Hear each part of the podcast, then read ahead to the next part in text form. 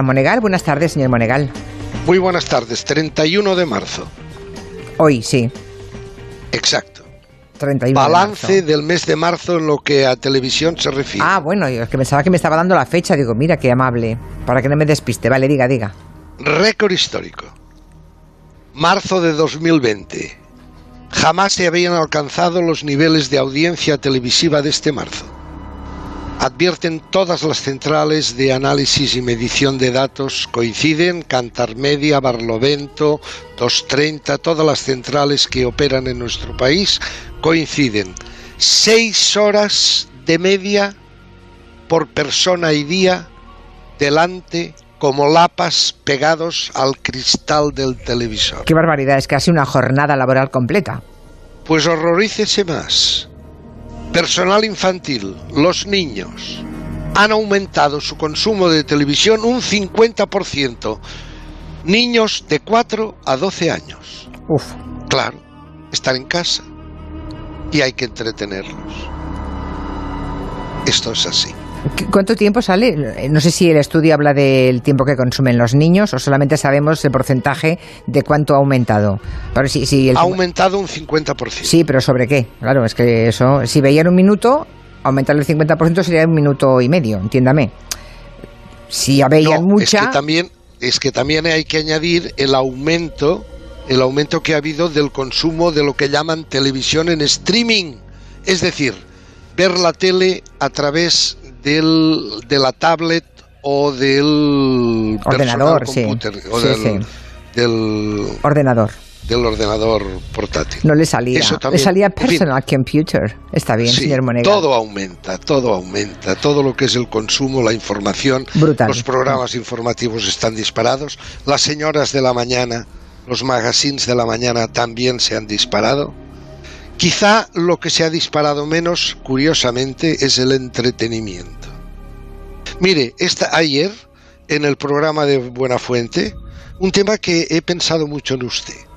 En el programa de Buenafuente Leitmotiv, que lo hace desde casa Buenafuente, naturalmente, eh, conectó vía Skype con Alba Flores. Alba Flores, sabe usted, Alba Flores es Nairobi en la casa de papel. Claro. Estaba calentando ya el estreno de la cuarta temporada, que va a ser en breve. Y le preguntó una cosa que pensé en usted A ver. le dijo, oye Alba, ¿te han llegado a ofrecer dinero, sobornos, para que cuentes lo que le pasa a Nairobi, a tu personaje, en esta cuarta temporada? Cuidado que la pregunta es pertinente y trascendente. Pensemos que una serie, cuando, de cuando termina a cuando se estrena, pasan tranquilamente 3, 4, 5 meses. Entonces ella, claro, ha hecho la serie y vive en casa y ella contestaba, dice, bueno, sobornos, sobornos mm, económicos no, pero chantajes emocionales en casa, en familia, sí, para que cuente qué pasa. Claro, la vecina del cuarto. Y yo pensaba en usted, imagínese que la llaman de Estados Unidos y le dicen, para la próxima temporada de Juego de Tronos, Julia Otero va a ser la Calesi. Imagínese que la fichan para que haga usted de la Calesi. Y bueno, y usted hace la serie tranquilamente con los dragones. Y claro, termina la serie y vuelve usted. A No, su sí, el vida ejemplo, normal. sí, pero el ejemplo lo entiendo. ¿Pero dónde me quiere ir a parar? Todo esto es para decir... Bueno, ¿qué haría usted si su marido, su hija, sus, la vecina del Hombre, cuarto, Monegal, tercera, no hay ni- yo no le preguntan qué hombre. pasa, Julia? Perdone, ¿Cómo será la señor- serie? señor ¿Qué Monegal. diría usted? Pues diría lo que dicen todos los actores y actrices cuando se les entrevista en la radio o en cualquier medio, que no sueltan prendas, señor Monegal. Es en que, la radio puede que no, pero en casa, en la intimidad que no, que no, que no, que le digo yo que no, que Ah. firman, firman contratos leoninos de confidencialidad. ¿Qué se cree? ¿Que lo dejan todo sujeto a la buena fe de la gente? No. Bueno, Pero mm, puede haber un cisma familiar. que no, hombre, ¿eh? que no. A ver qué dijo Alba Flores, ¿qué dijo ella? ¿Qué respondió? Pues dijo eso, que chantajes emocionales en casa, cantidad. Ah, vale, vale. Claro, a lo mejor la, castiga, la castigan a usted un mes sin cenar. Bueno, vamos a cosas serias. Maestros Vamos de la, a cosas maestros de la ¿Quiere usted costura. cosas serias? quiere cosas serias. Bueno, sobre todo, no, la que es que ayer acabó el programa, ¿no? Maestros de la costura. Ah, Es que tengo poco es tiempo, señor Monegal, así que mm, Eh, abreviando, es por favor. Eso es espuma. Eso quería decirlo Pero de bien, alguna manera. Muy, muy divertida. Ganó el aspirante a miembro de la Benemérita Guardia Civil, Joshua, el canario Joshua. Escena final cuando le proclaman ganador. Pues el aprendiz que ha ganado la tercera edición de Maestros de la Costura es... Joshua.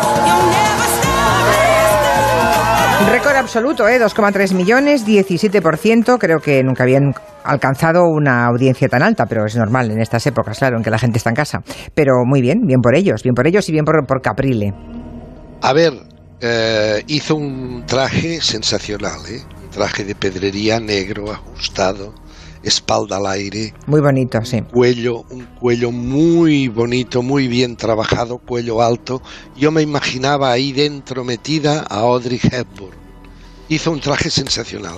Pero lo más divertido de la noche fue que había unas criaturas del mundo del espectáculo y de la farándula, por ejemplo la terremoto de Alcorcón, las invitaron a que participaran también del programa. Y en un momento dado, Caprile le dice a la terremota de Alcorcón, ¿recuerdas cuando nos conocimos? Escuche.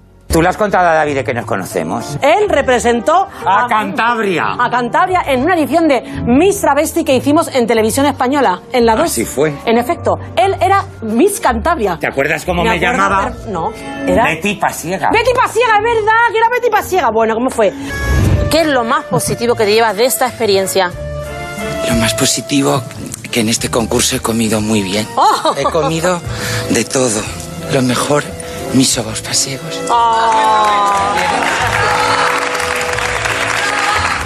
O sea, Caprile poniéndose ciego de, de No, no, tenía que haber visto la escena, señora Otero. Le estoy llamando rescata- al hotel, está en el hotel, eh, allí confinado, y le estamos llamando y no nos coge el teléfono. Caprile, pone, mm, coge el teléfono, criatura de Dios. Debe estar comiendo pasillo. No, no lo sé. Estará paseando, Sobaos estará con las, con, con las gemelas del resplandor por los pasillos del hotel, pero no se pone al, no se pone Pues, al teléfono. ¿Qué le vamos a hacer? Ponte Caprile. Es que igual está distraído. Estará Tenía hablando que con haber alguien. visto la escena Ya, ya. Que, de- que rescataron de ese programa de la 2. Era cuando Caprile estaba tenía 30 kilos de más y salió disfrazado de pastorcilla, de pastorcilla pasiega comiendo a dos carrillos los sobaos.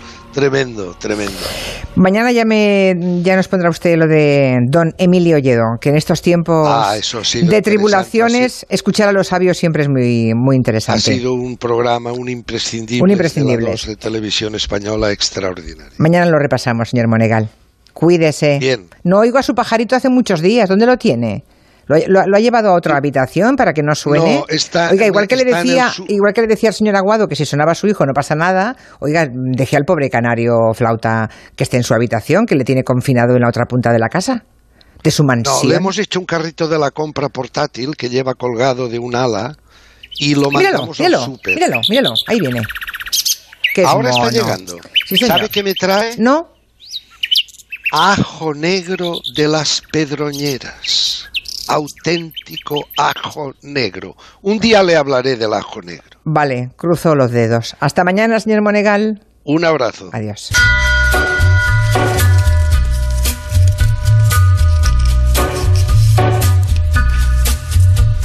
En Onda Cero, Julia en la Onda, con Julia Otero.